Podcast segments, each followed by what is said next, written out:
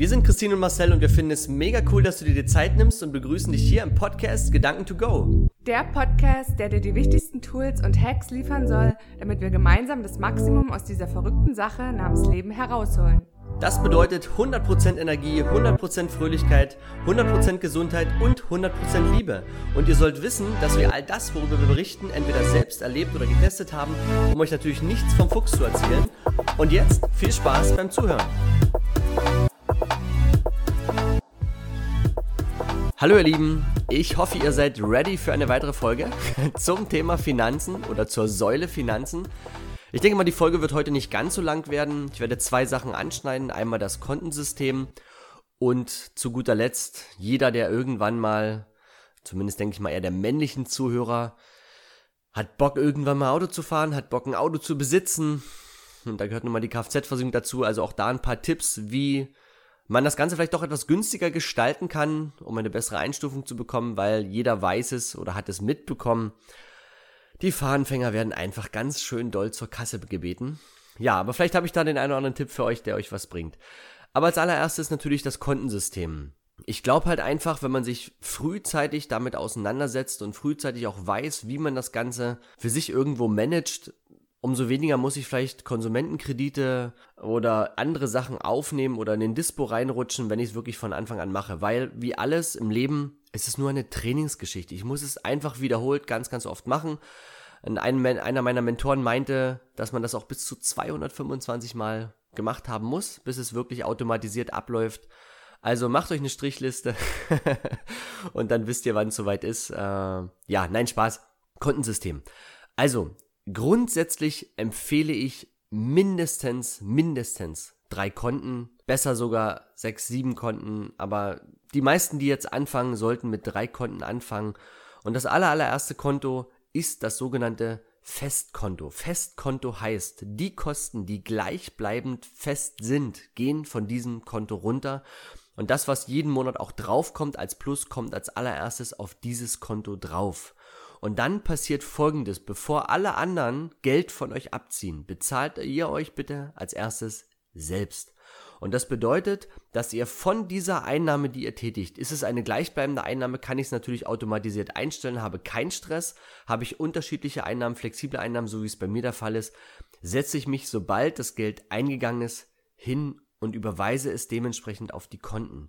Und 10%, wenn euch 10% zu viel sind, nehmt 5. Aber Hauptsache, ihr fangt erstmal eine Zeit lang mit einer bestimmten Zahl an. Die Prozentgröße kann von 1 bis 10 variieren.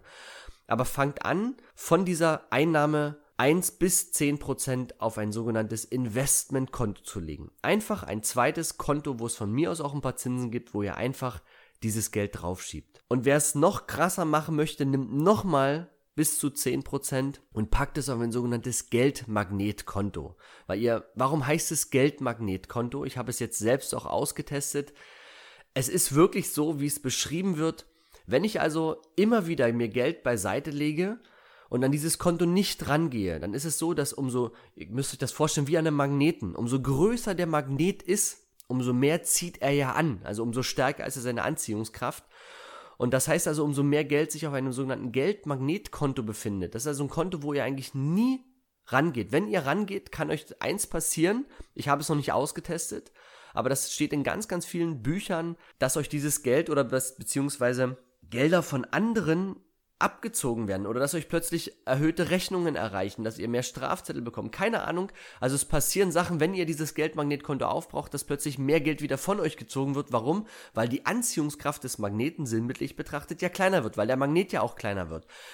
Also das ist eine Sache, die ihr auf jeden Fall machen könnt. Ja, also versucht da auch nochmal Geld rüber zu schieben. Wenn ihr euch von Anfang an dran gewöhnt, fällt es euch immer leicht.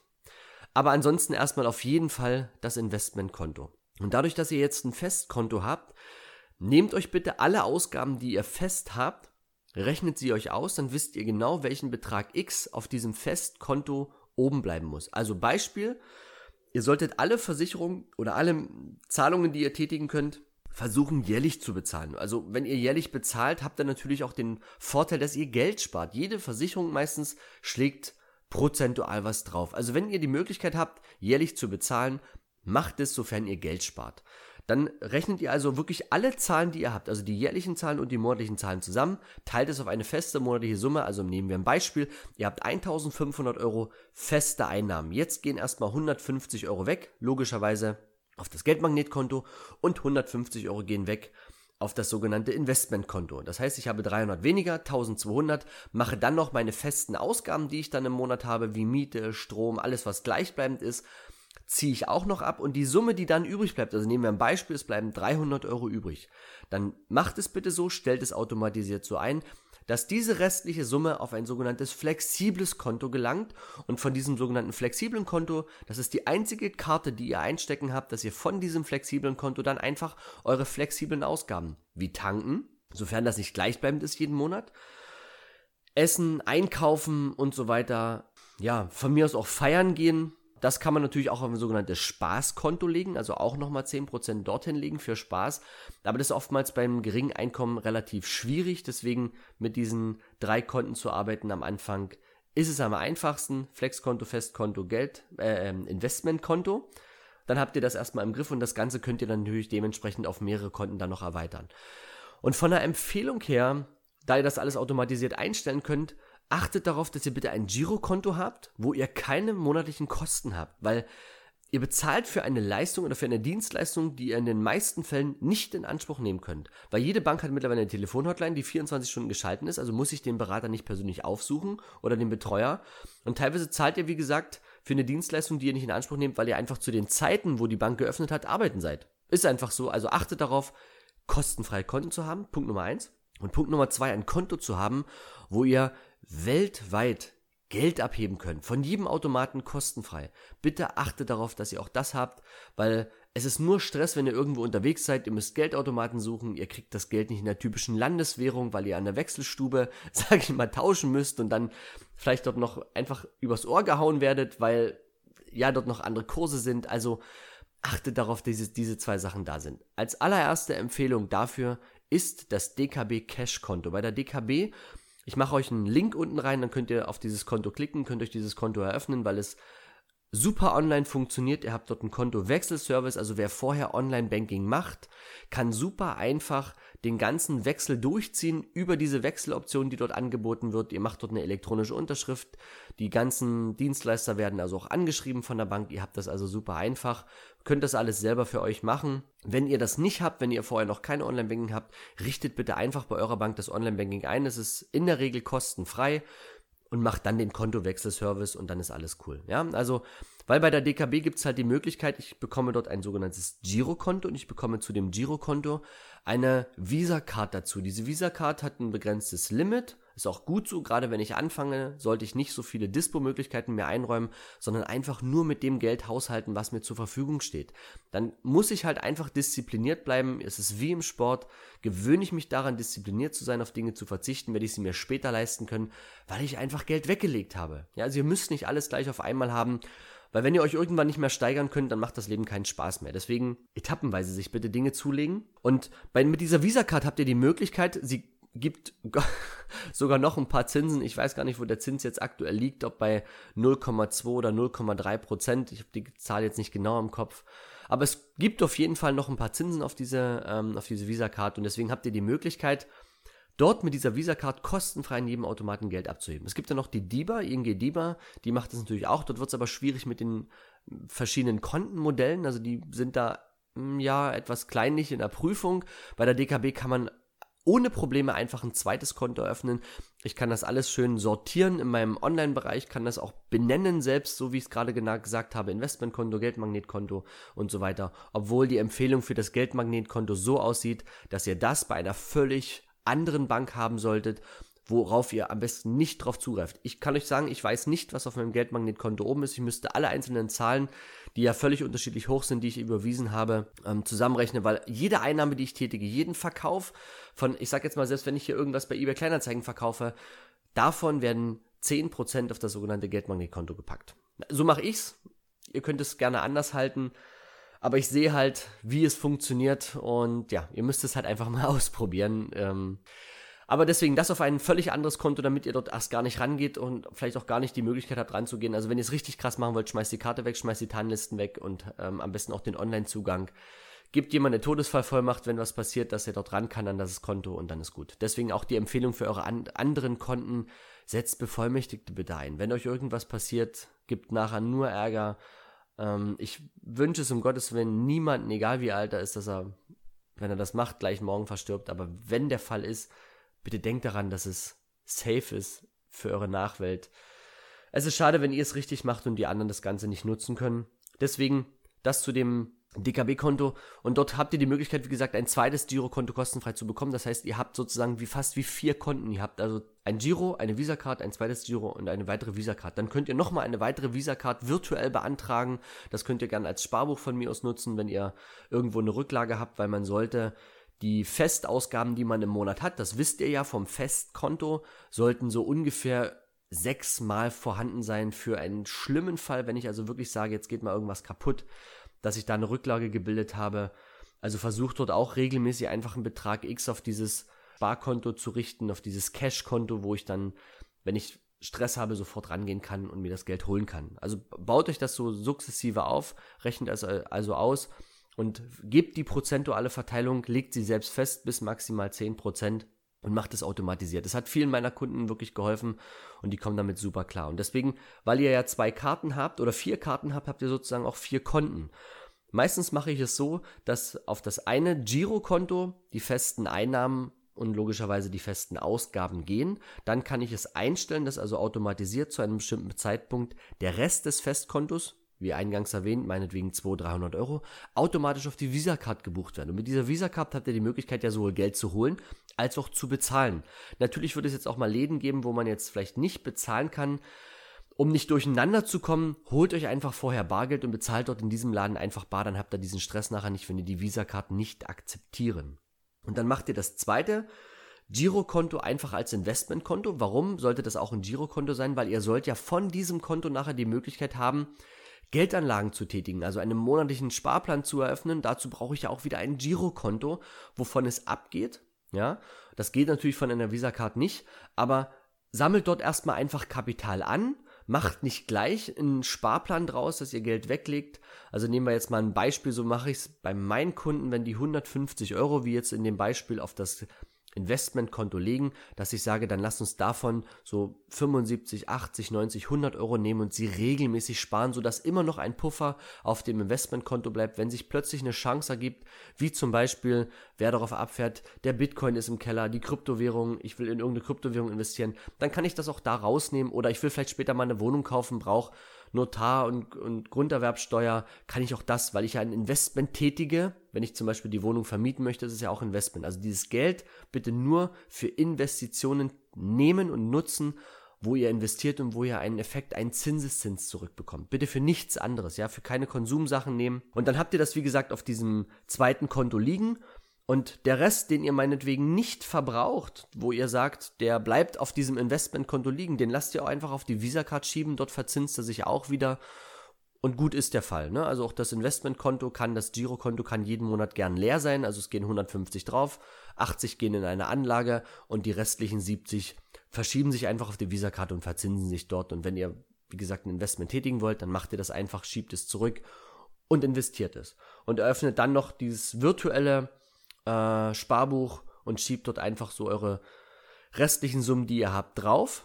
Ja, und sorgt dafür, dass ihr bis zu sechsmal die Ausgabe dann wirklich die festen Ausgaben da habt. So habt ihr im Ernstfall kein finanzielles Problem und müsst nicht an eure Investmentanlagen ran, weil die machen den sogenannten Zinseszinseffekt und den macht ihr dadurch kaputt natürlich, wenn ihr Geld wieder abhebt. Ja, aber zum Thema Geldanlagen werde ich nochmal explizit extra was sagen. Ich wollte jetzt wirklich das Kontensystem für euch mal erklären. Wenn ihr dazu eine Frage habt, schreibt uns schickt uns eine, eine Sprachmemo, wer unsere Nummer hat. Wie auch immer, also gar kein Thema. Ich bin da gern bereit zu helfen.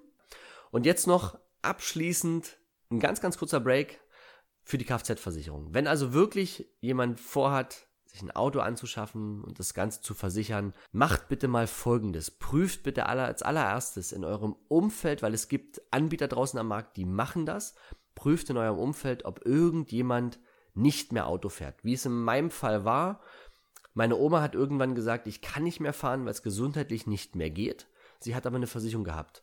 Mein Opa ist vor vielen Jahren schon verstorben, das heißt also auch er nutzt es Auto nicht mehr und kann dementsprechend, also das ist eine ganz blöde Aussage jetzt gewesen. Natürlich kann er es nicht mehr nutzen, aber bevor diese Versicherung verfällt, kann ich das Ganze doch übernehmen. Und es gibt oftmals Versicherungsberater da draußen, die sagen, wir machen erstmal eine Einstufung über die Eltern und später kannst du das dann übernehmen. Es ist nicht ganz richtig. Ich wollte jetzt Bullshit sagen, es ist nicht ganz richtig. Man kann immer nur das übernehmen, was man mit Führerschein auch nachweisen kann. Also wenn ich fünf Jahre den Führerschein besitze, dann kann ich auch aus der Versicherung eine sogenannte Schadenfreiheitsklasse 5, SF-Klasse 5, also für jedes Jahr, was ich unfallfrei fahre, bekomme ich ein weiteres Jahr in meiner Schadenfreiheit gut geschrieben, also die Zahl wird größer, von 1 in die 2, in die 3, in die 4, in die 5 und so weiter. Und umso größer die Zahl ist, umso günstiger ist die Versicherungsprämie. Wenn ich also jetzt das Beispiel wie bei mir, meine Oma ist über 35 Jahre bestimmt Auto gefahren, hat also über 35 schadenfreie Jahre. Wenn ich jetzt mit 15 Jahren Führerschein komme und äh, sage, ich, ich möchte das gern übernehmen, dann kann ich natürlich auch nur die SF15 übernehmen und würde sozusagen die 35 zerstören und in eine 15 umwandeln, würde also 20 schadenfreie Jahre verschenken. Bitte macht es nicht. Es gibt Gesellschaften am Markt, die machen eine sogenannte Mitversicherungsnehmergemeinschaft oder Eigenschaft. Das nennt sich immer ein bisschen anders. Das heißt, solange wie die Person, die mal den Führerschein besessen hat, lebt, kann man das Ganze einfach verleihen. Das heißt also, meine Oma ist namentlich in meinem Vertrag mit genannt. Sie ist nicht als Fahrer eingeführt, weil sie kann nicht mehr fahren.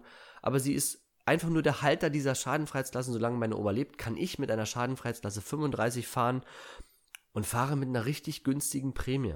Achtet also auf dieses, prüft es bitte im Umfeld. Bis zu sieben Jahre kann man sogar noch die stillgelegten Versicherungen reaktivieren. Also sofern die Versicherung das noch findet, kann man auch mit Gesellschaften das Ganze reaktivieren. Das Beispiel mit der sogenannten Mitversicherungsnehmergemeinschaft weiß ich macht die Krawak, einer der größten Fahrzeugversicherer, nicht ganz günstig. Ich bin selber seit vielen, vielen Jahren dort Kunde, habe auch immer wieder Schadenfälle gehabt, die auch super bezahlt und schnell reguliert wurden. Also natürlich gibt es dort auch andere Anbieter, aber prüft es erstmal mit der Mitversicherungsnehmergemeinschaft, ob ihr dort einfach besser wegkommt. Das ist also eine Option und ansonsten natürlich als zweite Option gibt es die Einstufung über die Eltern als sogenannte Zweitwagenregelung. Dort ist aber die Bedingung, dass natürlich das Auto auf die Eltern angemeldet ist und die Kinder dann als Fahrer eingetragen sind. Aber dort habt ihr das Problem, dass ihr die sogenannte Sondereinstufung, die ihr dort dementsprechend nachher bekommt von der Versicherung, dass die halt nicht ganz übernommen werden kann. Ne? Wenn also die Versicherung euch zwei schadenfreie Jahre als Bonus schenkt, ihr habt aber jetzt erst den Führerschein, dann würde beim Wechsel zu einem anderen Anbieter das Ganze wegfallen, sofern der diese Sondereinstufung nicht übernimmt. Also achtet darauf, macht bitte nicht vorschnelle Entscheidungen, nur weil ihr vielleicht zum Jahresende gemerkt habt, Mensch, jetzt wechseln alle, ich will auch wechseln prüft das bitte im Vorfeld. Ihr verschenkt so viel Geld, weil ihr Sachen nicht prüft. Ich habe es jetzt bei einem Kunden erlebt, ich könnte euch die WhatsApp vorlesen, die ich gerade bekommen habe, der gesagt hat, scheiße Marcel, hätte ich dich mal vorher gefragt, hätte ich die zwei Jahre nicht verschenkt und wäre jetzt wieder günstiger gewesen. Ja, aber so ist es nun mal, wenn eine vorschnelle Entscheidung getroffen wird, zahle ich halt Lehrgeld. Und das muss nicht sein. Also macht das Ganze, prüft das Ganze. Manchmal kann man wirklich also Sachen übernehmen und das Ganze so regeln. Und Übernahme von sogenannten Schadenfreiheitsklassen sollt ihr auch wissen, ist immer nur ersten Grades möglich. Das bedeutet also immer nur von der Mutter äh, kann man das Ganze oder vom Vater kann man das Ganze übernehmen. Und in meinem Fall ist es so, wenn also meine Oma irgendwann verstirbt, übertrage ich es auf meine Mutter und dann ist meine Mutter diejenige, die es an mich verleiht. Weil, ja, solange wie das so funktioniert, kann und sollte man das so machen und man kommt einfach günstiger weg. Wenn ihr also auch dazu eine Frage habt, lasst es mich wissen, teilt es mir mit. Ansonsten dazu noch ein kleines Learning. Und ich hatte es ja schon mal gesagt, ihr braucht keine Kfz, Insassen, Unfallversicherung oder wie sie sich auch immer schimpft. Achtet bei der Kfz einfach nur darauf, dass der Marderbiss und Folgeschäden drin sind, dass Zusammenstoß mit Tieren aller Art mitversichert sind und dass zumindest, wenn ihr mal ins Ausland fahrt mit dem Auto, ein Auslandsschutz da, Schutz da ist. Das heißt also, wenn dort ein, ein, ein ja, Unfallverursacher einen Unfall verursacht hat, euch reingefahren ist und der hat dort nämlich nicht die europäische Versicherung, sondern hat vielleicht die Versicherung in dem jeweiligen Land, dann würde eure Versicherung das Ganze ausgleichen und so bezahlen, als wäre er auch bei einem deutschen Versicherer versichert. Also auch da gibt es Unterschiede. Also achtet auf diese ganzen Sachen, nutzt die Rabattmöglichkeiten, die ihr habt und sprecht auf jeden Fall euren Berater bitte jedes Jahr auf einen sogenannten Tarifvergleich oder eine Tarifumstellung an. Gibt es einen neuen Tarif, ist der für mich günstiger. Ihr müsst aber aktiv wieder das Ganze ansprechen, weil es kommt oftmals niemand von selbst und gibt euch diesen Vorschlag, weil natürlich der Berater eine sogenannte Provision bekommt, nennt sich meistens Bestandspflegeprovision, die prozentual auf das gerechnet wird, also meistens, ich habe keine Ahnung, es könnten jetzt 10% sein oder mehr oder weniger, von der Prämie, die ihr bezahlt. Ne? Und das heißt, klar, wenn er jetzt also das Ganze für euch reduzieren würde, dann reduziert er gleichzeitig sein Festeinkommen. Deswegen seid aktiv selber dort hinterher, fragt einfach aktiv selber. Ja, und wie ihr wisst, das Allerbeste kommt zum Schluss. Deswegen jetzt noch ergänzend das Wichtigste, was ich fast vergessen hätte was man noch machen kann. Und zwar gibt es bei der Krawak-Versicherung noch die sogenannte verbesserte Zweitwageneinstufung. Und das ist, finde ich, eine richtig geniale Lösung. Das funktioniert nicht bei jedem, aber wenn zum Beispiel beide Eltern ein Auto haben, ja, und jeder auch das Auto alleine nutzt, dann hat man die Möglichkeit, diese Regelung zu nutzen. Und das bedeutet zum Beispiel, dass die Mutter oder der Vater, sofern sie bei der Krawak versiert ist, einfach ein Fahrzeug anmeldet, also ein weiteres Fahrzeug anmeldet, zum Beispiel das Fahrzeug von euch, was ihr gerne versichern möchtet, und dann bekommt sie die gleiche Einstufung für ihr Zweitfahrzeug. Das würde also bedeuten, sie macht einfach das Auto, was sie jetzt hat, als Zweitfahrzeug, bekommt dafür die gleiche Einstufung, wie sie jetzt hat, und das Erstfahrzeug hat ebenfalls dieselbe Einstufung. Das heißt also, gerade wenn Eltern schon über viele Jahre unfallfrei gefahren sind, kann ich natürlich von sehr, sehr hohen schadenfreien Jahren profitieren und habe den riesengroßen Vorteil, dass ich mega Rabatte bekomme. Also wenn das funktioniert, habt ihr natürlich das größtmögliche Schnäppchen auch gemacht, wenn die sogenannte Mitversicherungsnehmerregelung nicht funktioniert, die ihr machen könnt. Ja, das soll es zu dem Kontensystem und der Kfz-Versicherung gewesen sein. Wenn ihr also eine Frage habt, lasst es uns wissen. Ansonsten, hier scheint jetzt gerade die Sonne. Wenn ihr das hört an einem sonnigen Tag, ich wünsche euch einen wunderschönen, zauberhaften und vor allen Dingen sonnigen Tag. Bis bald, ihr Lieben.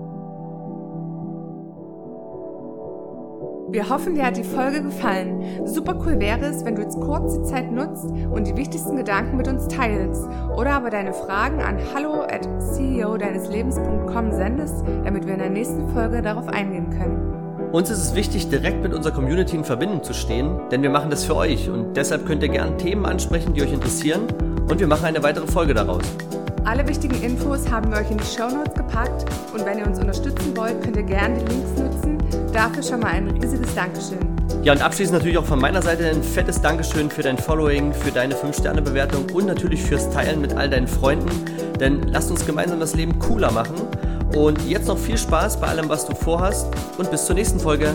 Tschüss.